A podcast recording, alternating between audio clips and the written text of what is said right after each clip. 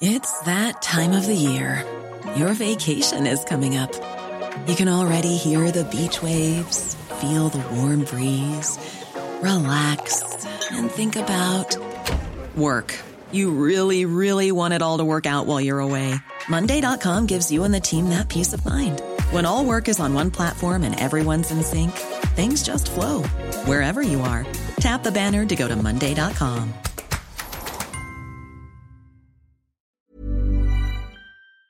Peloton isn't just bikes and treadmills. It's a team of expert instructors ready to motivate you 24 7. Whether you have five minutes or 40, there's a Peloton class that fits into your day. Experiment with new types of movements set to iconic music without any of the sold out classes or awkward locker rooms. Workouts you'll crave, only on Peloton. Now the Peloton Bike Plus is its best price yet at $500 less. Find more game changing prices on the original Peloton Bike and Peloton Tread. Visit onepeloton.com to learn more. Dunkin' Refreshers are the perfect way to get a little more out of your day. With more tropical flavors like new mango pineapple and more ways to get glowing. Available with green tea, coconut milk, or lemonade. You've got what you need to make the most out of every moment, even the ones spent stuck in traffic. what a beautiful day. Sip into all your favorite Dunkin' Refreshers like new mango pineapple. America runs on Dunkin'. Price and participation may vary. Limited time offer. Additional charges may apply. El gobierno de PSOE Podemos subirá las cotizaciones sociales a todos los trabajadores en un 0,6%. Se trata de una medida injusta, insuficiente y engañosa.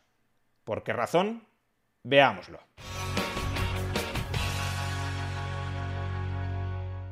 Después de haber estado repitiendo durante años que el sistema público de pensiones español era perfectamente sostenible y que por tanto podíamos suprimir la reforma de las pensiones del año 2013 sin ningún tipo de consecuencia adversa ni sobre los cotizantes ni sobre los pensionistas, resulta que ahora el gobierno de PSOE y de Podemos propone subir las cotizaciones sociales en España para tapar parte del agujero que ellos han creado en el sistema público de pensiones después de derogar la reforma del año 2013.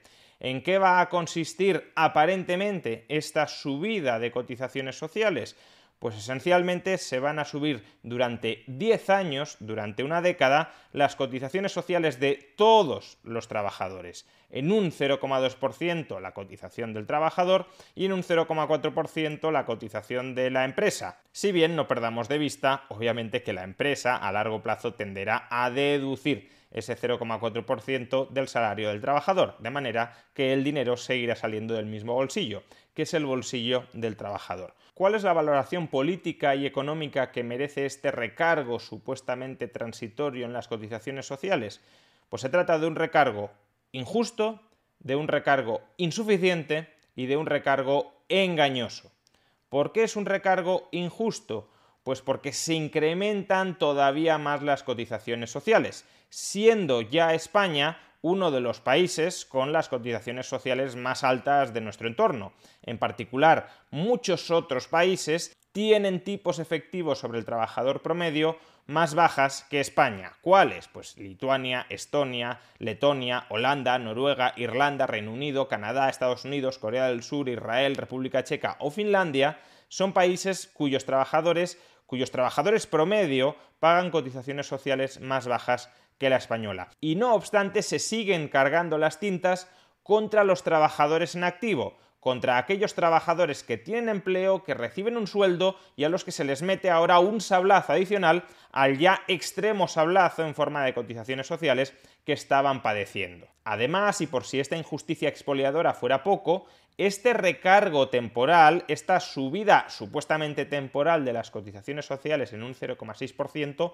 no contribuirá a devengar el derecho a una mayor pensión pública futura. Es decir, todos los trabajadores pagarán más a la seguridad social, pero no por ello tendrán derecho a recibir más pensión cuando se jubilen. Es una exacción pura y dura sin ningún tipo de contrapartida. Y lo más tragicómico, por no decir insultante, es que esta subida de las cotizaciones sociales contra los trabajadores en activo Es una subida que se inserta dentro de un mecanismo que el gobierno ha llamado factor de equidad intergeneracional.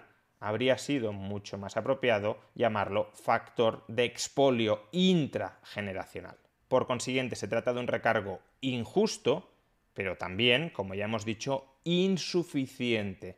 ¿Por qué es insuficiente? Bueno, el ministro Escriba establece este recargo extraordinario sobre las cotizaciones sociales a cambio de eliminar el factor de sostenibilidad que estaba presente en la reforma de las pensiones del año 2013. Según el factor de sostenibilidad, por cada año que aumentara la esperanza de vida promedio en España, los nuevos pensionistas, no los que ya estuvieran en el sistema, sino los que accedieran de nuevo al sistema de pensiones, verían rebajada en un cierto porcentaje, en torno al 3, 4,5%, su pensión de entrada en el sistema.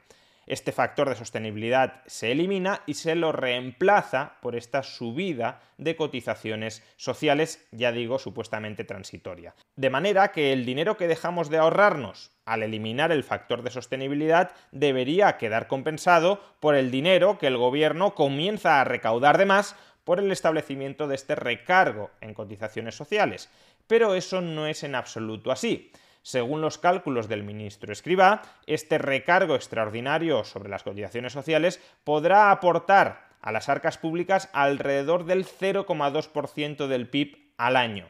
A lo largo de 10 años, que es el plazo en el que supuestamente estará vigente este recargo, acumularemos algo así como el 2% del PIB. Pues bien, de acuerdo con los cálculos de la Autoridad Independiente de Responsabilidad Fiscal, ese organismo que hasta hace dos tardes presidía el hoy ministro de Seguridad Social, José Luis Escriba, según la IREF, eliminar el factor de sostenibilidad, como ha hecho el Gobierno, implicará que en el año 2050 gastaremos un 0,9% del PIB más de lo que habríamos gastado con el factor de sostenibilidad.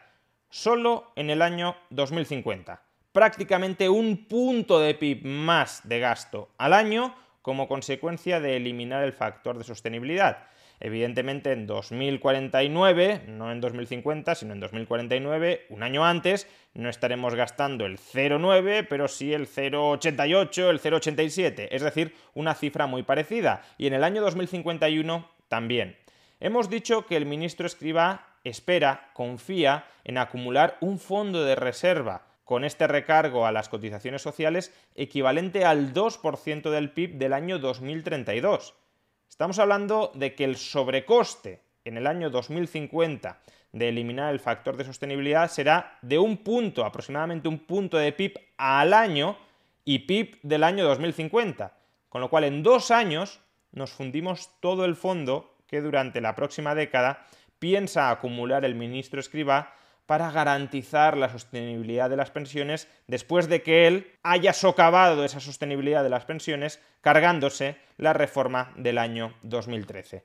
Por consiguiente, es más que obvio que este recargo del 0,6% en las cotizaciones sociales es totalmente insuficiente para solucionar el problema de viabilidad, de sostenibilidad financiera del sistema público de pensiones. No en vano, los propios sindicatos le están diciendo que esto no es suficiente y que hay que subir las cotizaciones sociales muchísimo más. Una medida injusta, insuficiente y precisamente por insuficiente también engañosa se nos está diciendo que este recargo del 0,6% en las cotizaciones sociales solo va a durar una década, que es temporal, nada más lejos de la realidad. Como hemos visto, precisamente porque no va a ser suficiente un recargo del 0,6 durante solo 10 años, ese recargo que no devenga derecho a una pensión, es decir, es una exacción social, no una cotización social, ese recargo se va a mantener permanentemente dentro de nuestro sistema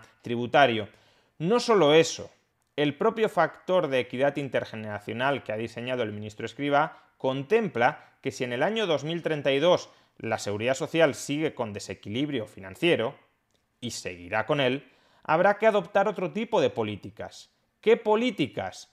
Bajar las pensiones y volver a subir las cotizaciones sociales el gobierno y sus medios afines nos están vendiendo con esta subida de las cotizaciones sociales el problema de las pensiones ya está solucionado. Pero eso no es en absoluto así, solo está aplazado. ¿Y por qué se busca generar esta falsa apariencia de que con este recargo temporal de 10 años en las cotizaciones sociales ya ha terminado cualquier problemática dentro de la seguridad social? Pues básicamente para engañar. ¿Y para engañar a quién? Para engañar a dos colectivos. Por un lado, a los burócratas de Bruselas. Una de las condiciones más importantes que nos impuso la Comisión Europea para recibir el dinero de los fondos europeos fue reformar el sistema público de pensiones. Pues bien, aquí se aparenta que se está haciendo algo para ver si así conseguimos manipular, engañar a los burócratas de Bruselas que nos den el dinero y corremos con ese dinero y ya el próximo gobierno que se coma el marrón de la seguridad social. Y por otro lado, se busca engañar a los votantes españoles, sobre todo al colectivo de 10 millones de pensionistas, 10 millones de votos, pero en general al conjunto de los electores españoles. Pueden votar a Pedro Sánchez, que apenas con un recargo del 0,6% en las cotizaciones sociales ha solventado y ha garantizado ya las pensiones públicas durante las próximas décadas. Que eso evidentemente no es así. En el año 2032 nos daremos un baño de realidad, veremos que las cuentas siguen descuadradas, veremos por tanto que hay que mantener permanentemente este recargo que no da derecho a mayor pensión futura, veremos que hay que bajar adicionalmente las pensiones, veremos que tal vez hay que subir todavía más las cotizaciones sociales, pero claro, en el año 2032 probablemente ni Sánchez ni Escribá esperen ahora mismo estar en el poder por tanto, lo que cuenta es conseguir engañar a corto plazo a millones de votantes que te voten, que tú te atornilles durante cuatro, ocho años más en el sillón presidencial o ministerial y los que vengan detrás que arreen. Pues eso es en esencia lo que propuso ayer el ministro Escribá, un recargo injusto, insuficiente y engañoso. Un recargo incluido en un paquete denominado factor de equidad intergeneracional, que como ya hemos dicho debería más bien llamarse factor de expolio intrageneracional, porque es una generación de trabajadores, los que están trabajando activamente ahora, los que van a soportar de momento el sobrecoste de haber descuadrado las cuentas del sistema público de pensiones que iban camino de ser cuadradas gracias a la reforma del año 2013 que este gobierno, por puro populismo electoralista, se cargó.